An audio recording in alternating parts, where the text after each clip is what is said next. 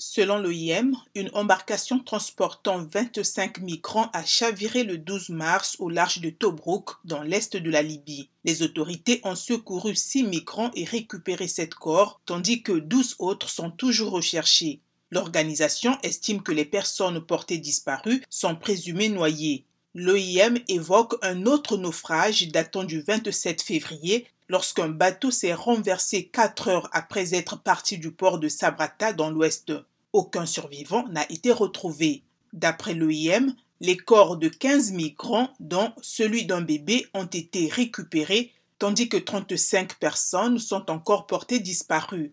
Ces naufrages portent à 215 le nombre de migrants recensés morts ou disparus en Méditerranée centrale depuis le début de cette année. Plus de la moitié des décès ont été enregistrés près des côtes libyennes.